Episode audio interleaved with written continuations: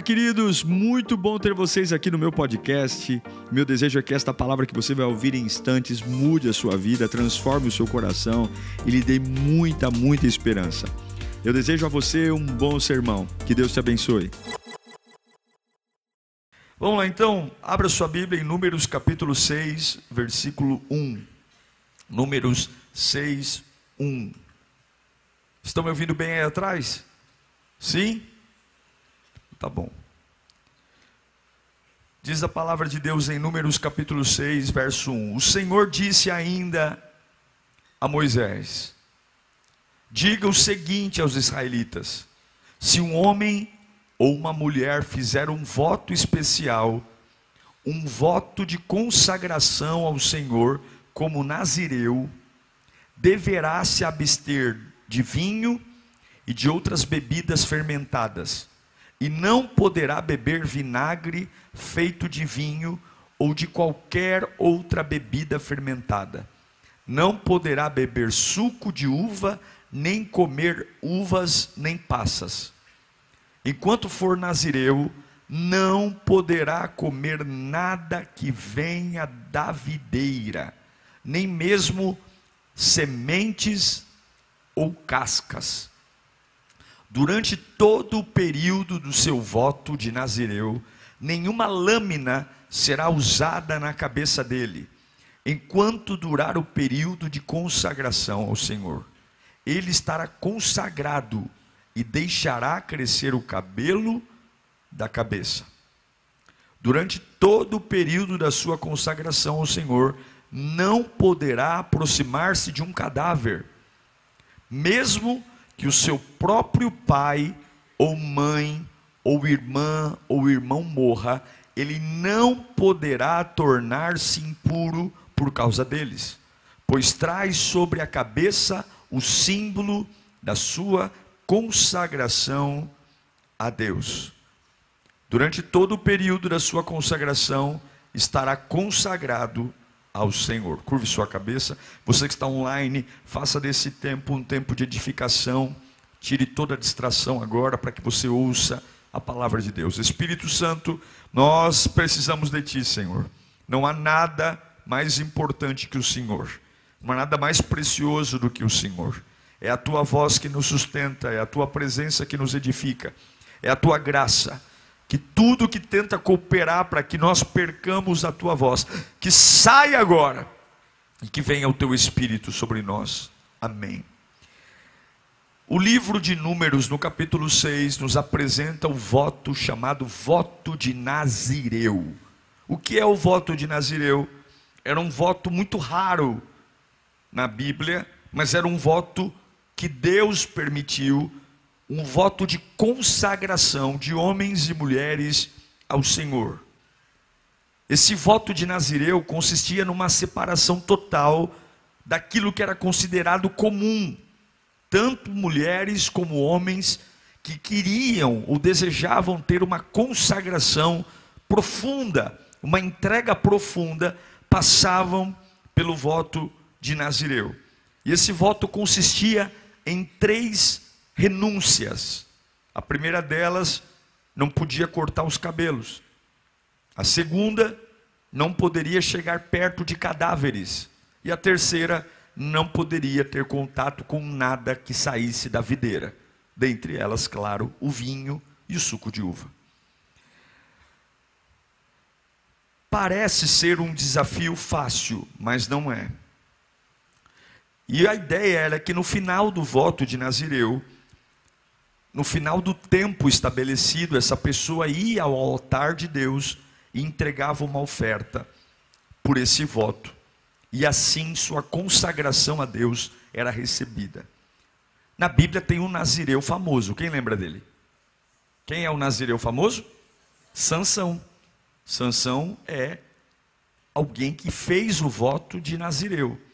Não cumpriu as etapas, não fez nada bem feito, mas Sansão é história para outra pregação, não para hoje. Não vou pregar sobre Sansão, mas ele foi o nazireu mais famoso da Bíblia, que fez tudo que não podia fazer no seu voto. O que eu quero dizer para você é que uma vida relevante, uma vida poderosa, onde você prova de todas as promessas de Deus, só pode ser obtida quando você cumpre o manual do fabricante. Quando você segue aquilo que Deus estabeleceu. Não estou falando sobre fazer média com alguém. Estou falando sobre fazer o que a Bíblia nos ensina. Nós não podemos viver a vida do jeito que a gente quer e esperar resultados sobrenaturais. Nós não podemos ter a dinâmica da vida que nós bem entendermos e a gente diz é assim e pronto, e está tudo bem. Deus respeita. O problema é que a gente quer viver a nossa maneira e queremos comer os frutos de uma vida consagrada a Deus. Essa incoerência tem matado muitas pessoas. Essa incoerência de achar que eu vou renunciar muito pouco, eu vou entregar muito pouco e vou colher milagres e milagres e milagres. Deus não é trouxa. Repita comigo: Deus não é trouxa. E esse voto de Nazireu era um voto feito espontaneamente, ninguém obrigava. E repito, o objetivo principal desse voto era a santificação. Não existe pressão na santidade. Você que está dizendo, ah, pastor, eu estou com muito problema, eu estou me santificando. Você não vai conseguir. Porque a santificação não é um processo de obrigação. Ninguém pode ficar no seu pé, ah, minha mãe descobriu que eu estou fazendo coisa errada, agora eu vou firmar na igreja. Você não vai conseguir. Ah, não, não, eu, eu fiz bobagem no casamento, agora eu estou firme na igreja porque eu preciso provar para minha esposa. Bobagem, você não vai conseguir. Se você quer uma vida em santidade, sobre pressão, você aguenta um mês, aguenta dois meses, mas não aguenta ficar muito tempo, porque só existe uma coisa que te fará viver a santidade, é a sua vontade. Eu quero largar o pecado. Eu não é que eu estou com medo de algo, não é que eu estou com medo do capeta, não é porque eu quero o dinheiro, não, eu quero Jesus. E o voto de Nazireu era um voto voluntário, a pessoa desejava fazer. A questão do cabelo, por exemplo, nós temos um equívoco aqui, que na, na época de Jesus os homens usavam um cabelo comprido, e antigamente as pessoas usavam cabelo comprido. Isso é um mito que criaram. Muito pelo contrário, os homens de cabelo comprido na época do voto de Nazireu era extremamente desonroso ter cabelo longo. Era extremamente é, é, fora de, de propósito. Quem tinha cabelo longo era desprezado pelos outros. Era visto como relaxo, como ah, ah, falta de higiene. Então, quando o voto de Nazireu dizia para os homens não cortem o cabelo, a ideia exatamente era essa: era ir na contramão daqueles que cortavam o cabelo. A ideia de não poder tocar no cadáver, na época do voto de Nazireu, quem fazia sepultamento não eram os, homens, eram as mulheres. Lembra do, do, do, da morte de Jesus? Quem que vai ao túmulo perfumar o corpo? Homens ou mulheres? As mulheres, porque eram as mulheres que cuidavam do velório. Agora você imagina fazer um voto de Nazireu e você não pode tocar no corpo da tua mãe, do teu pai, do teu irmão, da tua irmã. Diz a Bíblia, acabamos de ler. Você não pode tocar. Era um problema, era uma renúncia. Seja qual foram elas, preparar o corpo. E o mais importante também, qual era a bebida mais comum nessa época? O vinho. O vinho era tomado no almoço, no jantar. O vinho não tinha essa conotação de bebida alcoólica. O vinho era tomado abertamente. Então uma pessoa não podia, um nazireu não poderia beber o vinho de forma nenhuma, de forma alguma. E, a, e o texto é claro, não pode nem a semente da uva. Esse tipo de bebida era mais usada pelo povo de Israel. E agora o nazireu não pode. Então, nós não podemos cortar o cabelo, nós não podemos é, tocar em defuntos, cadáveres, e não podemos tomar bebida vinda da videira. A gente está vivendo uma época onde a existência humana está em degradação. Cada dia que passa, mais maldade. Cada dia que passa, nós percebemos que temos que ter mais segurança. Os sinais da volta de Jesus são cada dia mais claros. Jesus está voltando seja pela natureza, que cada dia que passa se torna mais agressiva, seja pela violência, pela crueldade, seja pelas guerras estabelecidas no mundo, é claro que os sinais estão aí. E eu acredito que Deus está convocando uma geração para santidade. Eu acredito que Deus está chamando homens e mulheres. Alguns querem fazer diplomas, teologia, outros estão preocupados com seus cargos, com seus dons. Mas a verdade é que o que Deus está se interessando é se nós estamos preocupados com a nossa santidade. Aí você diz: tá bom, pastor, então eu vou fazer um voto de Nazireu. Não, não, eu não estou pregando para você deixar de cortar seu cabelo, e também não estou dizendo que se seu pai morrer, sua mãe morrer, você não pode ir no velório, também não estou dizendo que você não pode tomar um suco de uva, ou até mesmo um vinho, se desejar. Não, eu não estou falando sobre isso.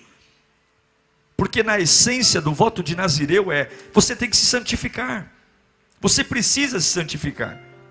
Quando a palavra fala sobre não cortar o cabelo, deixar o cabelo longo, o que Deus estava querendo ensinar para todo mundo que fazia o voto de Nazireu é que um homem que se santifica é um homem que tem maturidade.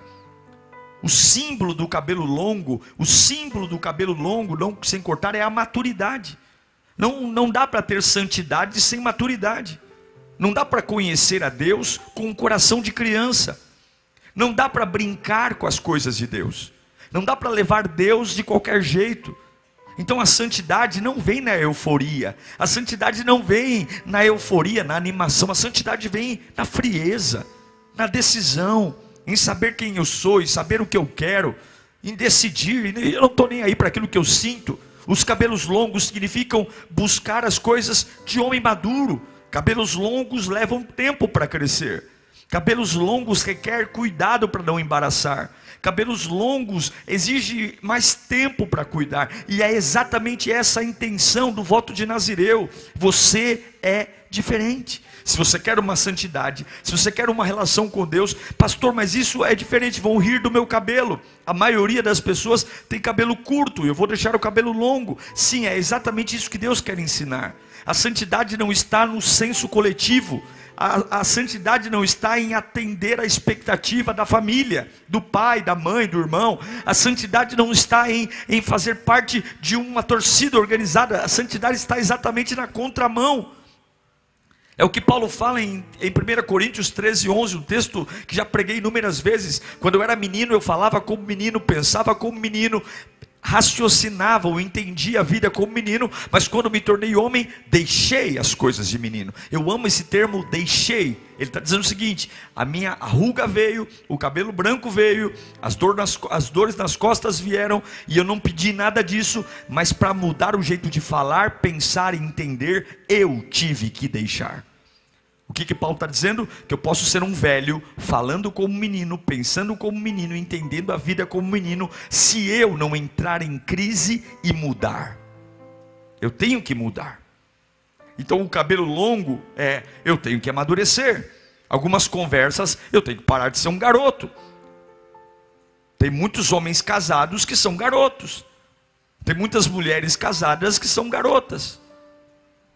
Tem muitas pessoas que são avós e avós e são garotos. Tem muita gente que quer ser chefe, líder e é um garotão. E você sabe quem é um garotão? Diga não a ele.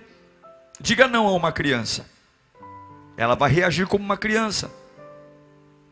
Tem alguns homens barbudos, algumas mulheres experimentadas na vida, que quando você diz não a ela, a reação delas é de uma criança não sabem dialogar, não sabem conversar, não sabem contra-argumentar, gritam, esperneiam, ameaçam, porque são crianças. E crianças não são chamadas ao voto de Nazireu. Crianças não são chamadas a um processo de santificação que transforma a alma, o corpo e o espírito. E eu me pergunto, quantas áreas a gente tem que amadurecer? Em quantas áreas a gente ainda olha no espelho e diz: Eu me tornei adulto, mas ainda somos crianças. O jeito que a gente trata as pessoas, inveja dos outros, fofoca. Tudo isso é característica de meninice espiritual. Falar da vida dos outros, ficar reparando no, na vida dos outros, no filho dos outros, ficar, ficar brigando por coisa idiota. A gente tem que deixar o cabelo crescer, não o cabelo físico, mas o cabelo da experiência, o cabelo da maturidade, começar a ser mais flexível, mais bem resolvido. É isso. Sem anestesia. encarar a realidade, eu preciso amadurecer. Senão não vou aguentar ficar na presença de Deus. Porque você vai ter gente que vai te decepcionar, vai te trair. Você vai ouvir coisas que não vai gostar. Nem todas as pessoas vão estar sempre com você. E daí? É a vida, meu. Aonde é que isso acontece? A gente, a gente não se surpreende com nada nesse mundo, aí chega na igreja, a gente acha que está no céu. Não, você não está no céu. A igreja está no mundo. Aqui é um monte de gente doente, inclusive eu, todos nós somos doentes. Romanos 3, 23, todos pecaram e todos estão fora da glória de Deus. A gente aceita tudo lá fora e aqui dentro não. Nós temos que aprender a deixar o cabelo crescer, aprender a deixar a vida fluir, aprender a sermos maduros, pele grossa, cascadura, aprender a ouvir não e não ficar eh, achando que é pessoal, tudo é pessoal tudo eu, eu fico chorando, não paro em lugar nenhum, não tenho sequência em nada, desisto de tudo o tempo todo. A vida, se a vida não convergir para aquilo que eu gosto, nada funciona. Sou extremamente hiper, mega, ultra blaster sensível, não consigo ser contrariado, vivo fazendo as pessoas pisarem ovos comigo, porque se alguma coisa sair do jeito que eu não gosto, eu faço um escândalo, e aí você não tem amigo verdadeiro, você tem pessoas que têm medo de você. Pessoas que têm medo de falar a verdade, e a pior coisa que tem é andar com gente que tem medo de falar a verdade.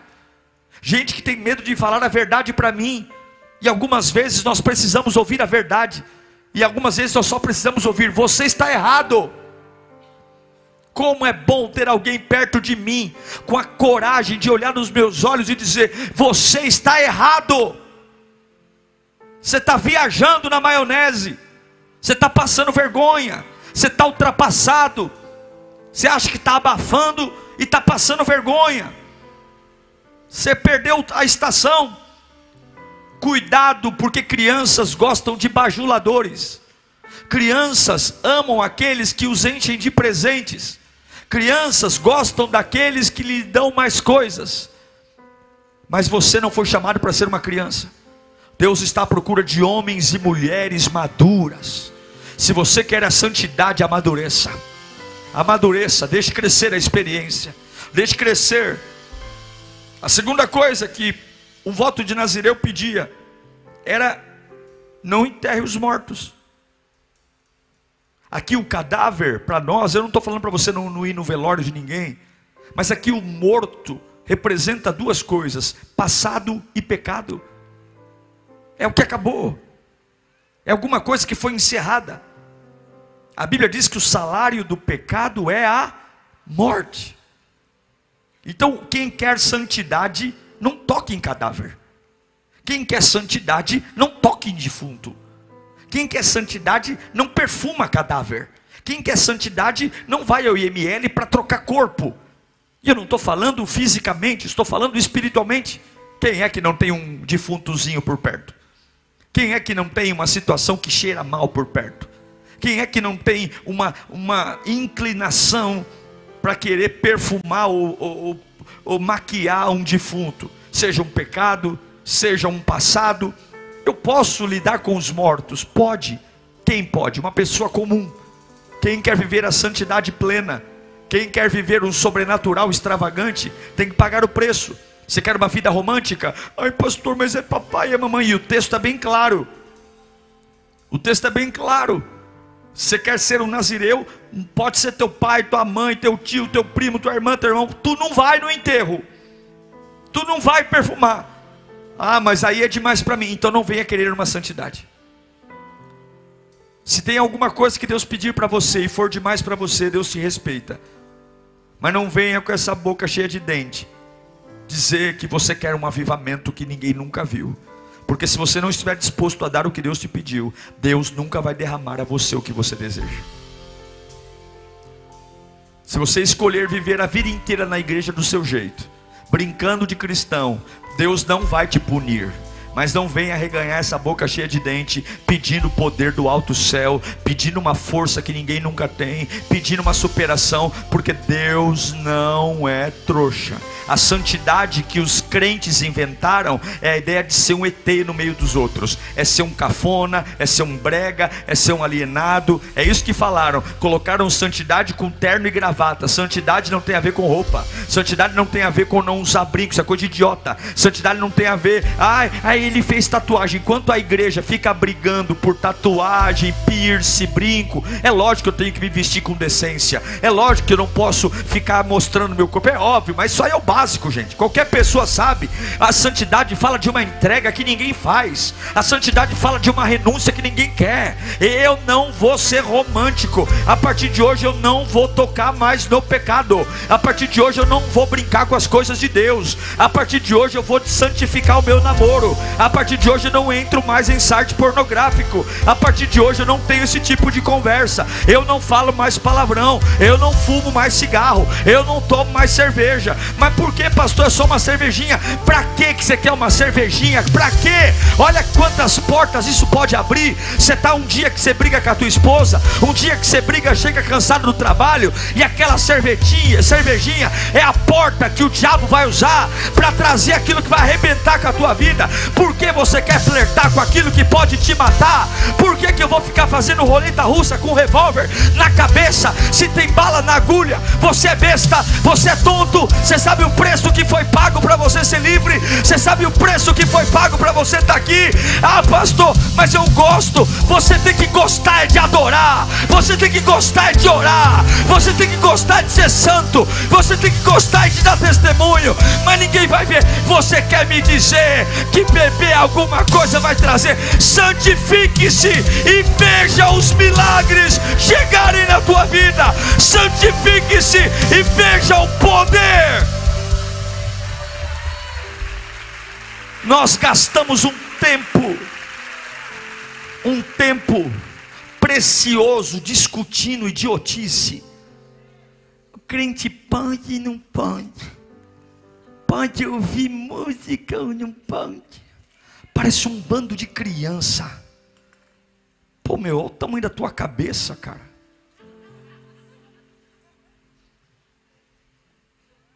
Pastor, pode ou não pode? Se tu está perguntando é que não pode, porque o que pode tem paz. O que pode é claro, o que pode não tem dúvida, o que pode é leve, o que pode você pode falar abertamente. Se tu tá me perguntando é porque o próprio Espírito Santo já disse nananina não. Já tem um pouco de vergonha aí, já tem dúvida. E onde Deus está não há dúvida. Onde Deus está a claridade, a leveza, a transparência, a sorriso. Não toque nos mortos. Quantos zumbis espirituais vivem na igreja hoje? Pessoas que já morreram espiritualmente faz tempo, porque vivem tocando em cadáveres. Eu não consigo abandonar isso. Eu não consigo desprezar isso. Eu não consigo. Traz de volta práticas velhas. É aquele bumerangue. Eu fico muito triste quando eu vejo pessoas vivendo de temporada. Você encontra a pessoa um mês, aí depois ela some, depois ela volta, depois ela some, depois ela volta. Tipo um Highlander. Vai e volta. É muito bom ver a pessoa voltando, mas tem hora que você fala: Meu Deus, será que agora vai? Será que agora vai? Será que agora fica mesmo? Ou será que está aqui porque não está aguentando o chicote do capeta? Mas a hora que a vida melhorar um pouquinho, a hora que as coisas começarem a fluir um pouquinho, já era.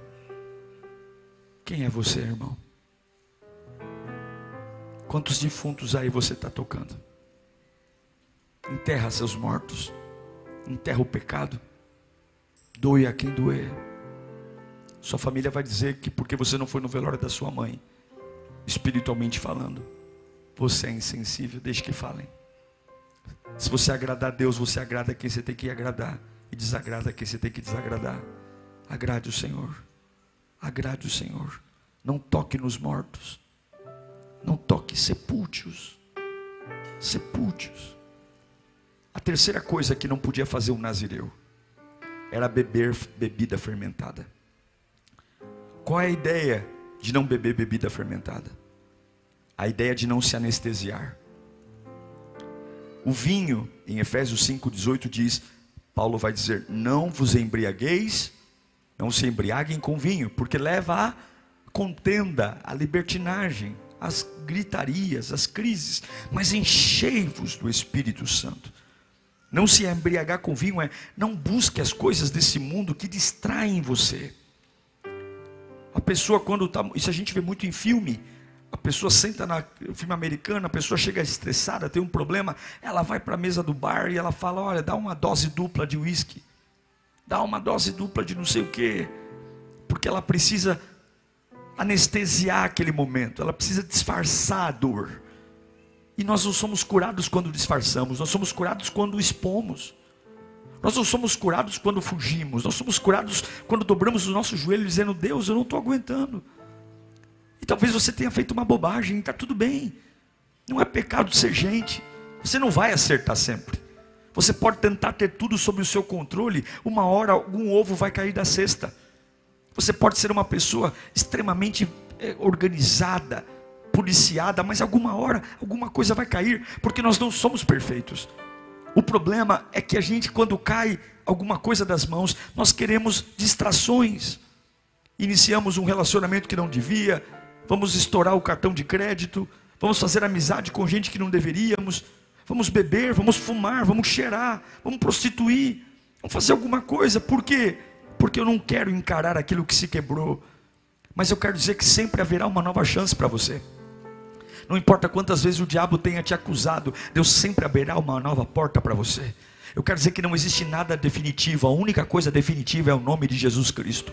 Para cada enrascada que você se meteu, Deus tem uma porta para tirar você de lá. Se você parar de ir para aquilo que te distrai, para aquilo que te cura, saia daquilo que te distrai, saia daquilo que segura você e vai para aquilo que te cura. Não importa a sua idade, não importa o seu peso, não importa a sua cor, não importa o que você fez, Jesus é a esperança. E você tem que lembrar a sua alma que Jesus é a esperança. E você tem que lembrar o seu espírito que Jesus é a esperança. E você tem que lembrar aos seus medos que Jesus é a esperança. E você tem que repetir até que a sua alma pegue fogo: Jesus é a esperança. O medo está gritando: já era. É tarde, você está velho, você está velha. É tarde, você perdeu a oportunidade. É tarde. Ah, você teve, teve uma chance na vida, deixou passar. É isso que o diabo quer fazer. Ele é o acusador. O papel dele é acusar, mas o teu papel não é ouvir a acusação. O seu papel é ser cheio do sangue de Jesus e dizer: Eu não vou me embriagar com vinho, eu não vou me embriagar com distrações eu não vou jogar meus dias no ralo, eu não vou perder mais tempo da minha vida. Eu quero o Espírito Santo. A minha vida está toda embaraçada, mas eu quero o Espírito Santo.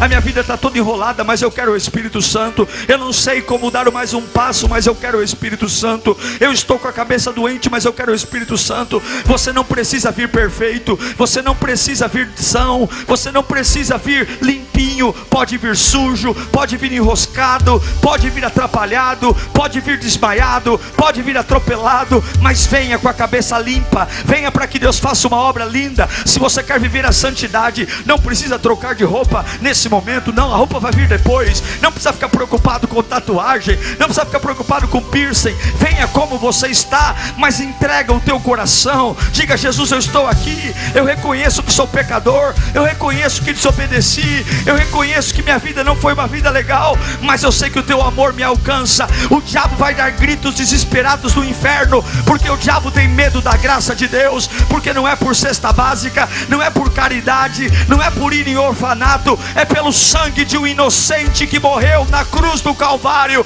Eu tenho todo o direito de me levantar hoje, porque Jesus pagou o preço para que eu seja livre. Nenhuma condenação há para os que estão em Cristo Jesus. Não há condenação. Eu sei que há dedos apontados para você. Eu sei que há dedos dizendo você não merece merece, você não pode, você está velho, passou o seu tempo, mas maior do que o dedo dos homens é o abraço de Jeová que pega você no colo, que sara tuas feridas, que enxuga suas lágrimas, que troca suas vestes.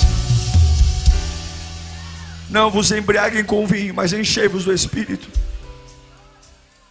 O voto do Nazireu era um voto daquele que não queria se importar com as críticas porque um homem não cortar o cabelo, ele ia ser criticado.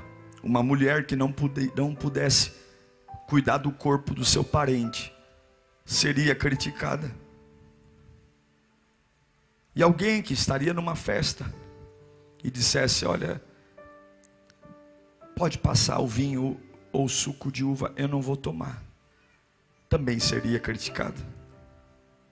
Mas tudo isso era para viver 1 Pedro 1,16, pois está escrito: Sejam santos, porque eu sou santo. Em Apocalipse 21, 7, Jesus diz a João: Aquele que vencer, herdará tudo isso. E eu serei o seu Deus, e ele será meu filho.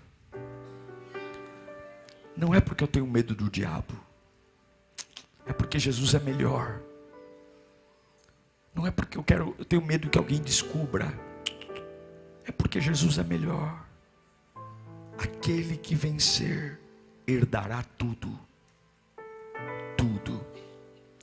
Poucas são as pessoas que têm o privilégio do pai deixar uma herança grandiosa. É ou não é?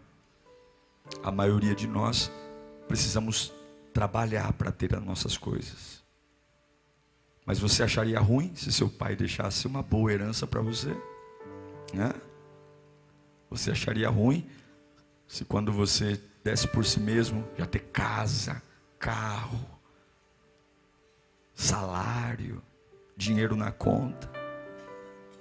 A Bíblia diz que aquele que obedecer vai herdar tudo que ele tem. Então deixe os cabelos crescerem. Deixa a maturidade ensinar você. Pare de reagir como os outros querem. Não deixe as pessoas manipularem você. Não deixe as pessoas mudarem a tua essência.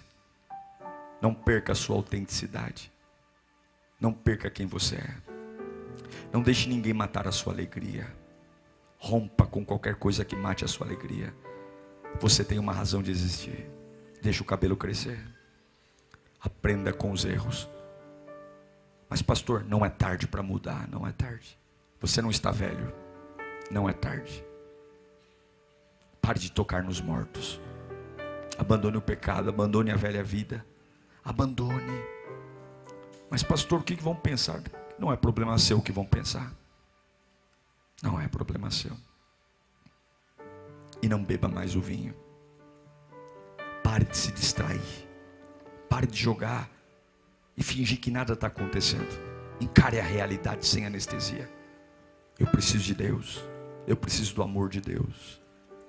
Deus tem coisas maravilhosas para fazer na sua vida. E acabou o tempo da anestesia, acabou o tempo do disfarce. O cabelo vai crescer. Eu não toco mais em defunto. E eu não bebo mais o que me distrai.